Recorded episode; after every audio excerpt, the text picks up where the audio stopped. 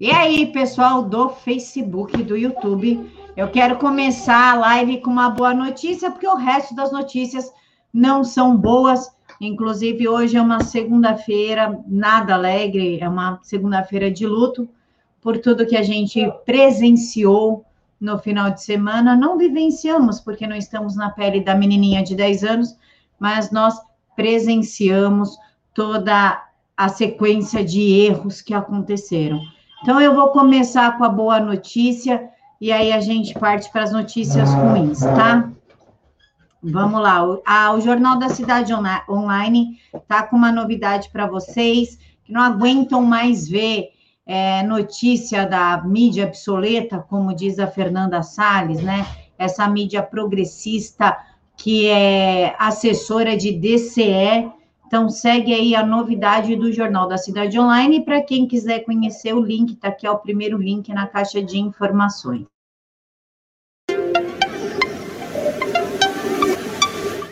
O Jornal da Cidade Online tem uma história de mais de 40 anos no jornalismo e é respeitado pelo seu comprometimento com a verdade.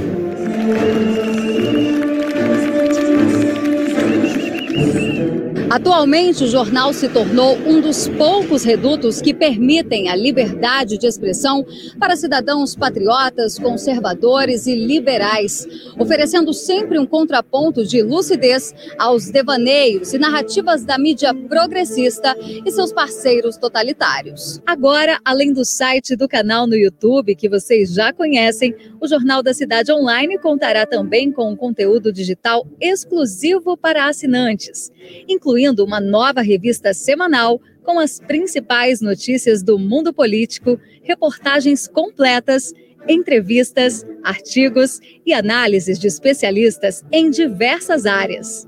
Assine hoje mesmo conteúdo exclusivo e contribua para que o nosso jornal continue a ser um espaço de verdadeira liberdade e resistência democrática.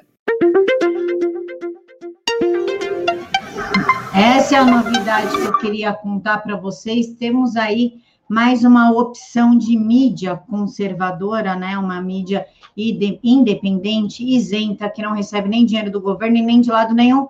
Então, pode falar o que bem entender. O link está aqui na caixa de informações. E vamos aqui para o assunto, né? Que está aí causando polêmica.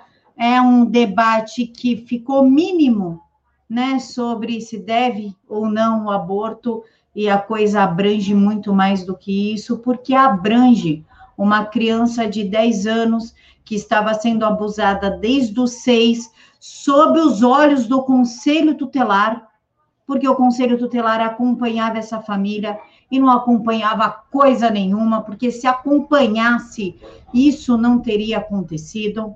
Uns dizem que a mãe da menina a abandonou logo que ela nasceu, outros que a mãe está presa e o pai morto. O que importa é esta criança não tem nem o pai e nem a mãe na vida dela, ficou sob a responsabilidade da avó e o tio fez o que fez e acabou com duas vítimas, uma menina de 10 anos duplamente vitimizada pelo abuso e pelo aborto, e um bebê que infelizmente veio a falecer. A grande questão é: uma, onde estava o conselho tutelar? E segundo, o que levou à omissão dessa avó? Se talvez para mim tem ali duas duas opções. Uma opção, a avó percebeu, mas não pode fazer nada porque talvez o tio sustente a casa, porque não está claro filho de quem que esse tio é. Então, ele sustenta a casa e, portanto, ela fica quieta. E isso é uma situação extremamente comum, não se choquem. Isso é useira e viseira, digamos assim. Mães que permitem que seus filhos sejam abusados porque o cara sustenta a família, elas não querem perder esse sustento. Ou segundo, a menina era é tão negligenciada que realmente ninguém percebeu a mudança de comportamento, o sangramento, a depressão, a mudança de, de vitalidade da menina. Gente, uma criança de seis anos que sofre abuso por um adulto, os sinais são claros: machuca, Como é que ninguém olhou essa menina? Como é que o conselho tutelar não percebeu essa menina? E para quem acha que o conselho tutelar brasileiro é muito diferente do americano, que o americano é eficaz, eu recomendo uma série chamada, minissérie, na verdade, chamada Gabriel Fernandes. Eu assisti, me arrependi de ter assistido pelo conteúdo pesado da série, baseado em fatos reais, mas quem quiser é, entender como é que funciona um conselho tutelar, seja no Brasil, seja nos Estados Unidos, essa é a série indicada. Eles fingem que vão, eles fingem que se importam, eles fingem que conversaram com a família, eles preenchem relatório sem sequer ter tido contato com a criança. Conselheira tem a mesma responsabilidade que a avó, concurso, em sua maioria, só gera gente que passa e não trabalha. Exatamente, conselho tutelar é cabide de emprego. Quantos casos de criança que estavam sob a tutela do conselho tutelar que foram mortas? O Boldrini é um exemplo. Teve o outro caso dos dois irmãos, eu acho que tem mais ou menos uns três anos essa história, que os irmãos não queriam voltar para o pai, foram obrigados a voltar para o pai, e o pai e a madraça mataram os irmãos, picaram e colocaram num cesto de lixo.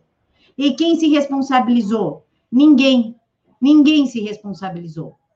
Por que, que não pega um conselheiro e responsabiliza o conselheiro junto com o tio e a avó? E de todo esse caso, de tudo, cadê a foto do tio? Ou vai deixar ele fugir mais ainda? Por que, que não divulgaram a foto do tio até agora? Quem é esse cara? Onde ele está? Tá foragido. Tá bom, tá foragido. Cadê a foto para a gente ajudar a achar ele? Qual que é o número da denúncia?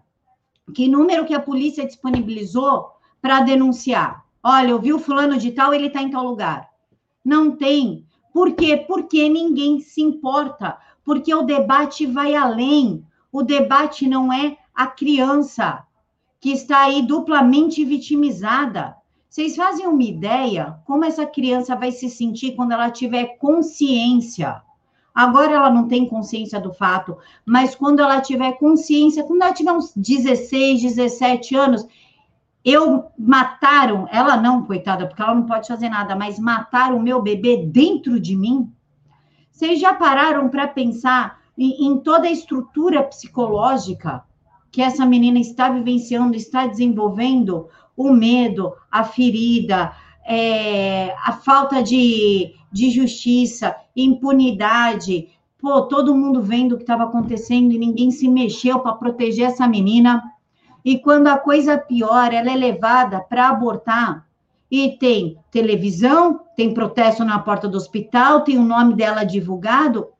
Poxa, gente, é uma criança de 10 anos. Não foi correto, sinto muito, mas não foi correto divulgar o nome da menina. Agora ela está estigmatizada para sempre. Como é que fica? Ela vai ter que mudar de nome agora? E a discussão agora sobe um outro nível é a liberação do aborto. Aí, viu? Se tivesse o aborto fosse legalizado, ela não precisava passar pela justiça, não precisava ter demorado tanto. Com 12 semanas, ela já teria ido numa clínica e abortar junto com a avó. Olha o que a proibição do aborto causou. Teve que esperar esse tempo todo. Vocês estão vendo como a, a engrenagem ela é macabra. E eles vão usar este caso para tentar botar o aborto no Brasil. A gente tem que aprofundar esse debate. E não é sobre o aborto, é sobre a proteção da criança. Cadê o conselho tutelar? A única coisa que eu quero de resposta é: um, cadê o conselho tutelar? E segundo, cadê a foto desse. Não é animal, porque animal não faz isso, selvagem, bicho, monstro. Monstro também não é porque é gente, né? Não adianta a gente falar que é monstro, porque na imaginação das crianças cria-se um monstro mesmo. Mas esse criminoso, não sei nem o que falar a respeito desse animal. Isaías Lobão não pode divulgar a foto do estuprador. A lei do abuso de autoridade impede isso, fruto da lei proposta pelo PSOL. Sim, Isaías, só que na internet o povo divulga. Cadê o povo aí para vazar a foto dele?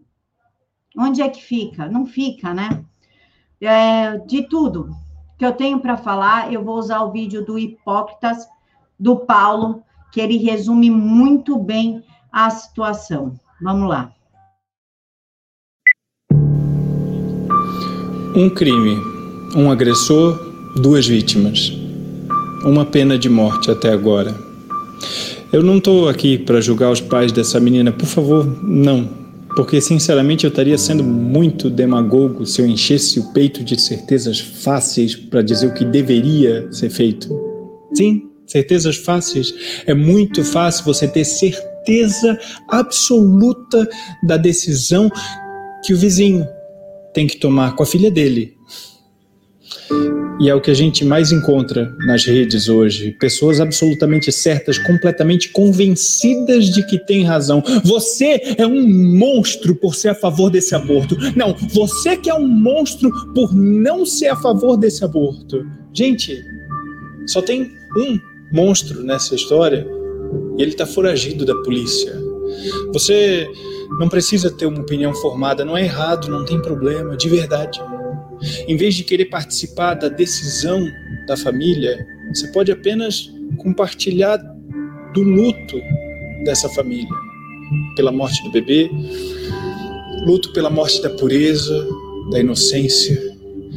E no momento de luto, muitas vezes, o silêncio é o ato mais nobre os argumentos agora vêm de todos os lados. Eram 22 semanas, é legal, é ilegal, tem ou não tem precedente, seria mais ou seria menos perigoso para a menina o, parto ou o aborto. Olha, normalmente eu não me furto de opinar por não ter conhecimento técnico em direito ou medicina, mas nesse caso, nesse caso específico, eu fico com o luto, só com o luto. Eu vou me dar o direito também de apenas ficar com o luto para qualquer outro caso semelhante que ainda vier a acontecer, infelizmente, na nossa desumanidade. E sei que tem gente que vai julgar até essa decisão de não julgar, mas não tem problema. Esse vídeo não é para você que está sentado no seu trono com seu cetro de justiça na mão e a sua filha sã e salva aí do seu lado. Não, não é para você. Tudo bem. Eu fico com o luto. E se eu puder decidir ou discutir sobre o aborto de alguém, esse alguém é o estuprador. E aí? Você é contra ou a favor desse aborto? Comenta aqui embaixo.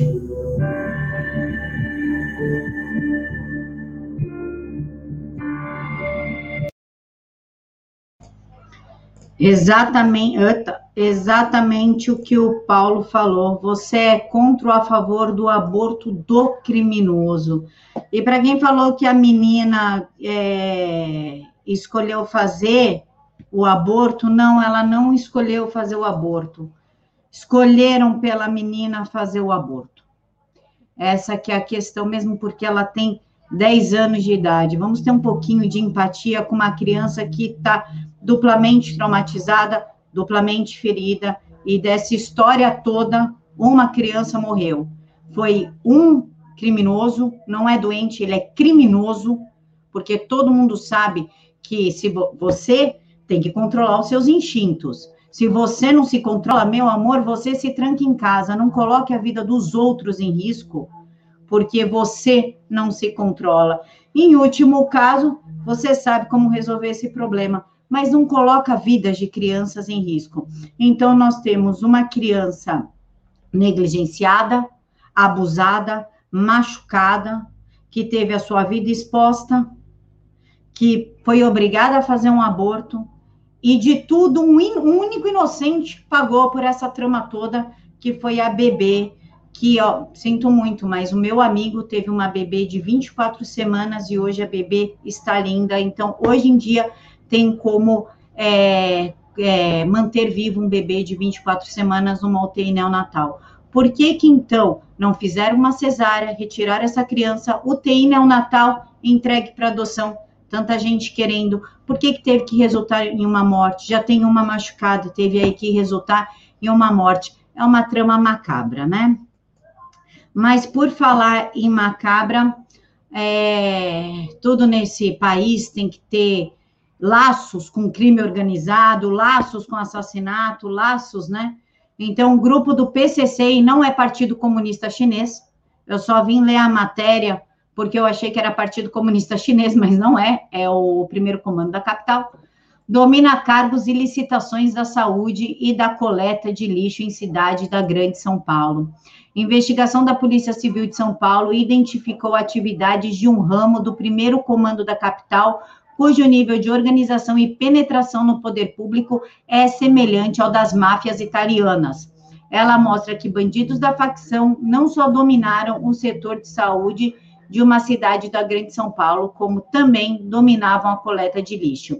E assim fraudavam licitações, empregavam seus protegidos no governo, ameaçavam concorrentes e até desviavam medicamentos comprados pelo município para misturar a cocaína vendida pelo grupo. E esse grupo, o primeiro comando na capital, ele entrou como no ramo, dominou como as licitações, com aval do PSDB e do PT, porque aqui em São Paulo só existe dois que sempre governam.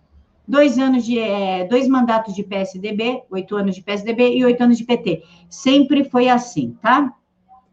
Agora, uma má notícia para o Rio de Janeiro, porque o STF, esses ministros é, lindos aqui, né? Essas pessoas produtivas, preocupadas com a sociedade, tão preocupadas que Toffoli, né? Não, é o Alexandre de Moraes, quer ser o editor da sociedade, definir o que você pode falar ou não para você não se prejudicar. A maioria do STF vota para impor limites à política de segurança pública no Rio de Janeiro.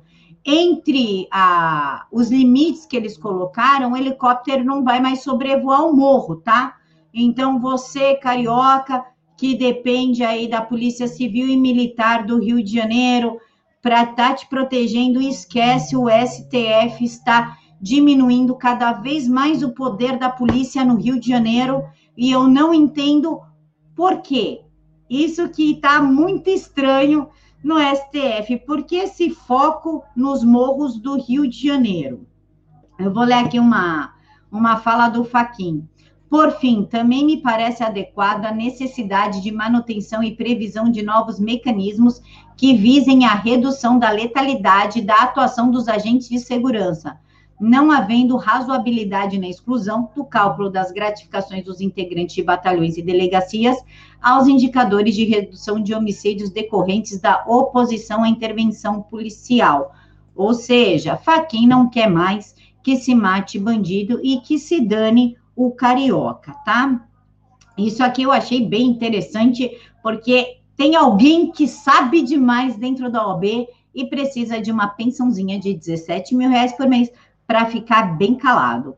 Pensão para ex-funcionário considerado arquivo vivo, racha cúpula da OAB. São essas coisinhas que começam a surgir que a gente começa a ligar os fatos, né? Que tá tudo lá emaranhado, tudo é uma teia de aranha. Racha na OAB tem como protagonista o ex-presidente da ordem, com a eleição para substituir o, atual presidente como pano de fundo. A diretoria da OAB Nacional, essa que tem como presidente o Felipe Santa Cruz, que nos chama de criminosos, que faz live com Felipe Neto, que apoia o inquérito do Alexandre de Moraes, que apoia a CPMI das fake news, é o próprio, que chamou a Flávia, a doutora Flávia Ferronato, de filha da P e de P, esse mesmo. A diretoria da OAB Nacional está rachada após o atual presidente Felipe Santa Cruz, que presta obediência ao ex-presidente Marcos Vinícius Furtado Coelho, tentar presentear com uma pensão vitalícia de 17 mil reais mensais um ex-funcionário da entidade, Paulo Guimarães, ex-chefe de gabinete de Furtado Coelho e já aposentado três dos cinco diretores são contrários ao benefício. Acontece que o moço aqui, o Paulo Guimarães, deve estar sabendo demais e avisou. Eu preciso de uma pensão, porque eu preciso manter meu silêncio, sabe como é? Silêncio custa caro.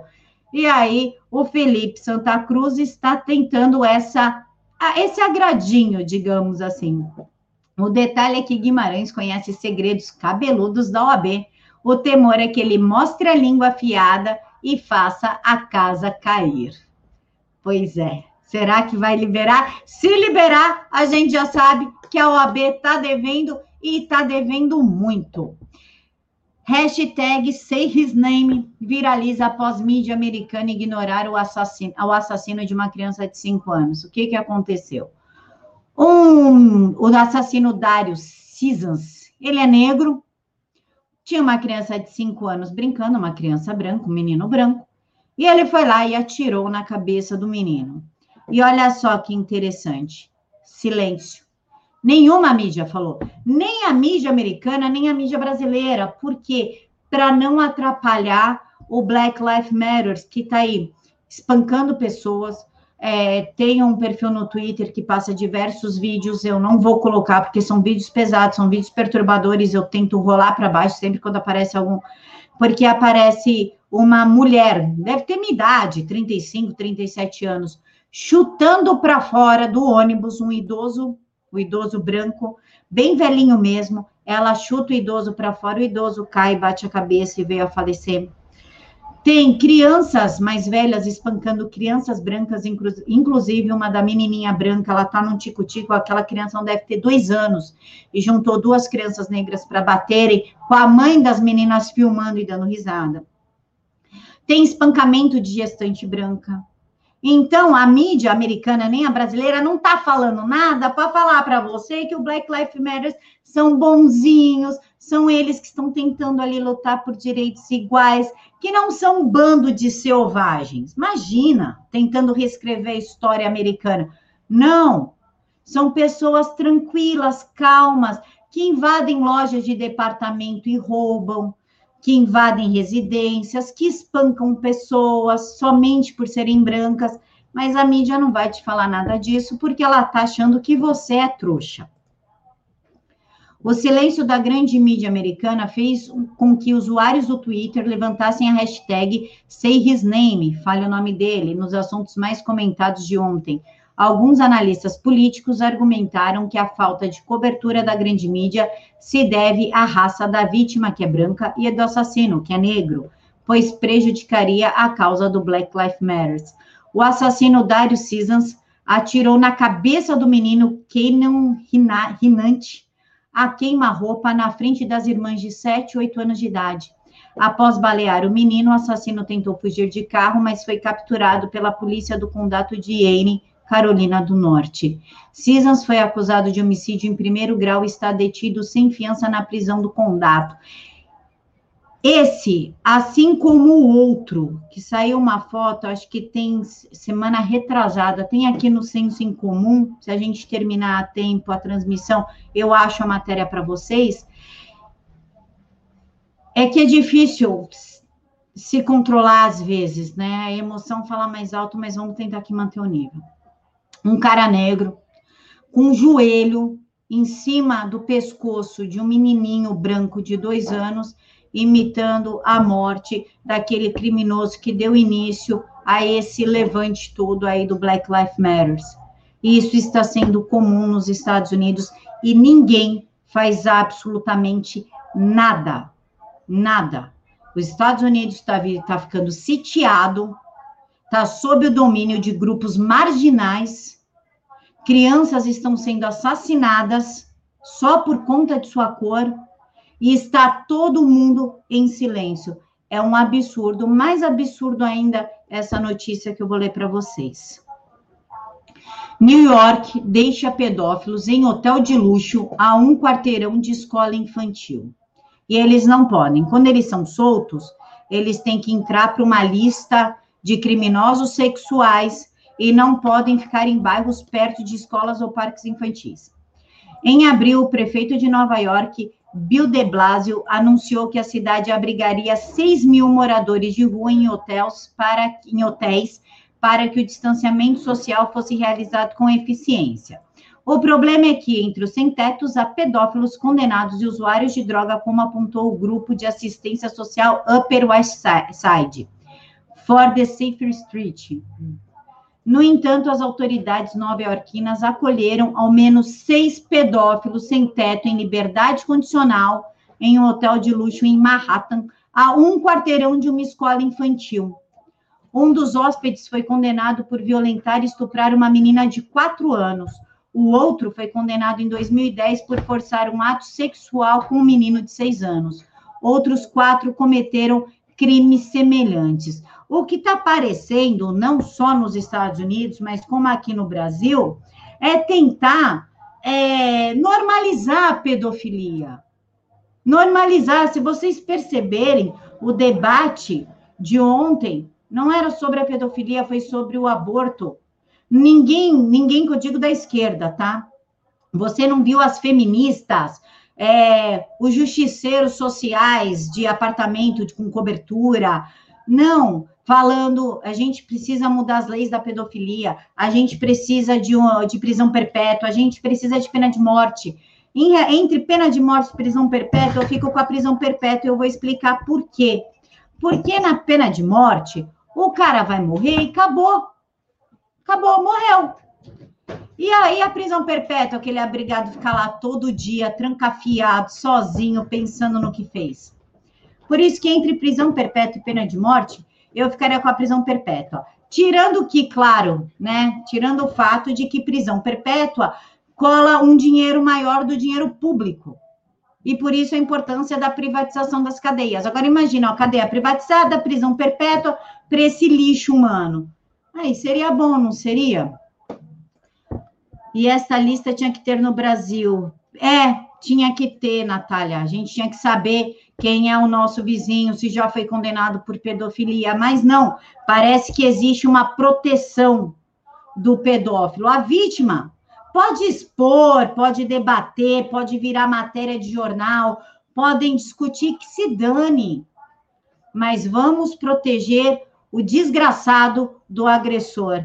É, não, não tem como, como manter um tom de paz, de serenidade, não tem, porque é um crime que choca, é um crime que destrói vidas, é um crime que mata a alma da vítima. A pessoa passa a coexistir, ela deixa de existir, ela passa a coexistir, tem que lidar com trauma, enquanto o desgraçado do agressor está vivendo sob a proteção do Estado, sob a proteção de justiceiros da esquerda. É muito complicado, é muito complicado. Agora vamos para um assunto mais complicado ainda. Quando eu falo que as coisas estão caminhando para uma normalização do bestial, o pessoal vem me chamar de radical, falar que eu preciso manter a calma. Segue a próxima notícia. Nova série da Disney voltadas para criança, tá? Chama Casa da Coruja. Tem personagens bissexual e ocultismo para jovens e crianças. A principal empresa do entretenimento infanto-juvenil do mundo vai propagar ideologia de gênero às crianças. Luz Noceda é o nome da personagem. É uma adolescente dominicana-americana de 14 anos e será a protagonista LGBTQ+. Da série de animação A Casa da Coruja ou La Casa Burro. A série segue a aventura da garota que se torna uma bruxa embora não tenha habilidades mágicas. Há ocultismo e bissexualidade para doutrinar as crianças por meio de uma série animada.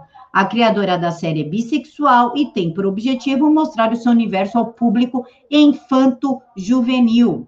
A criadora do programa, Dana Terese, revelou recentemente em sua conta do Twitter que certos líderes da empresa inicialmente a impediram de mostrar de alguma forma de relacionamento gay ou bi no canal. A mulher que se identifica como bissexual acrescentou que sua teimosia valeu a pena e agora está sendo muito apoiada pelos atuais líderes da Disney. É isso que vão colocar para dentro da tua casa.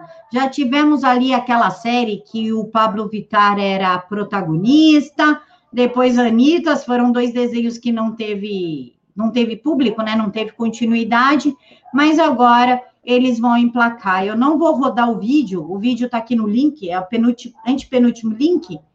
Vocês cliquem lá para assistir o vídeo, porque se eu rodar, eu tomo direitos autorais, tá? E aí vocês vão ver que magia linda. Só a personagem, ela já tem um quê masculino, um cabelo bem curto, não cabelo curtinho igual as meninas fazem, jogadinho, né? Estilo mas um cabelo penteado como um estilo mais masculino, né? Aquele mamãe penteei, né? Que põe assim de lado, aí passa assim, né? Aí fica a mamãe penteei. E, nossa, agora eu destruí aqui meu cabelo, que já não tá dos melhores. E uma roupa feminina com uma bota com características masculinas. Então, só o que do personagem já dá uma ideia. E no, no, no, no vídeo mostra ela desenvolvendo, começa uma relação de amizade e depois de proximidade com essa personagem daqui. Se não dá para piorar, dá, dá sim. Atriz negra dá luz em casa acusando os hospitais dos Estados Unidos de racismo sistemático. Ela preferiu arriscar a vida do bebê e a dela, porque parto em casa é um perigo, mas apesar que ela tem grana, né? Então ela deve ter sim montado toda uma estrutura, mas ela influencia pessoas que não têm o mesmo poder econômico do que ela, a, a dar a luz em casa, sendo que há um alto índice de mortalidade, tanto infantil como materno, com essa prática do, do parto em casa, mas a bonita ficou com medo de ir no hospital com a grana que ela tem, sistêmico, desculpa, Ivo, verdade, sistêmico. É, ela ficou com medo de ir no hospital com a grana que ela tem, porque ela falou que há muito racismo nos Estados Unidos, inclusive nos hospitais estão inundados de racismo sistêmico, então ela preferiu dar luz em casa. De acordo com o CDC, o risco de mortes relacionados à gravidez é mais de três vezes maior para mulheres negras do que para mulheres brancas, apontando, me parece, um racismo sistêmico não, não parece uma falta de planejamento, uma falta de acompanhamento na gestação, a alimentação influencia. Não, é racismo. Morreu, ferrou. É racismo.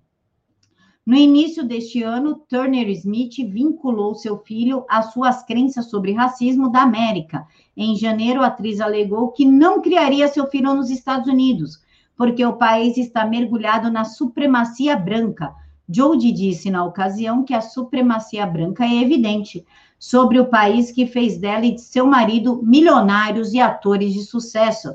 É a razão pela qual não quero criar os meus filhos aqui, meus filhos aqui. Quero deixar claro que ela não foi morar nem no México, nem na Bolívia, nem em Cuba, África, Venezuela. Ela continua nos Estados Unidos. E agora essa vai para os amantes de animais. Espera aí, deixa eu fechar aqui um pouquinho a tela. Quem se choca, peço então que pare de assistir a live, porque me, me incomodou. E algumas coisas não me chocam tão fáceis. Imagina para quem é mais sensível. Então, quem é mais sensível, peço, por gentileza, que deixe a live, por isso que eu deixei essa matéria por último, tá? Com escassez de alimentos, norte-coreanos devem entregar cães a restaurantes. Kim Jong-un declarou que os cães de estimação são um símbolo da decadência capitalista e ordenou que os cães em Pi, ah, não sei falar isso, gente, Pyongyang sejam recolhidos. Proprietários temem que seus amados animais de estimação estejam sendo usados para resolver a escassez de alimentos no país. O ditador Kim anunciou em julho que ter um animal de estimação agora é contra a lei, afirmando que ter um cachorro em casa como uma tendência contaminada pela ideologia burguesa. As autoridades identificaram famílias com cães de estimação e estão forçando-as a desistir dele ou confiscando a força e abatendo. Olha como é uma maravilha um país socialista, né? Que vendem aí para gente a, a ilusão que o socialismo não tem fome, uma sociedade igualitária. Olha que lindo! Você se forma médico e ganha o mesmo que o cara que não quer trabalhar. Olha que sociedade igualitária.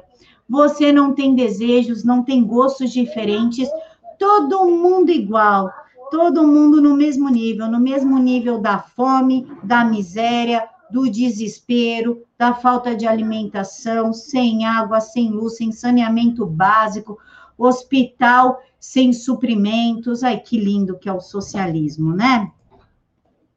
Alguns dos cães são enviados para zoológicos estatais ou vendidos para o restaurante de carne de cachorro.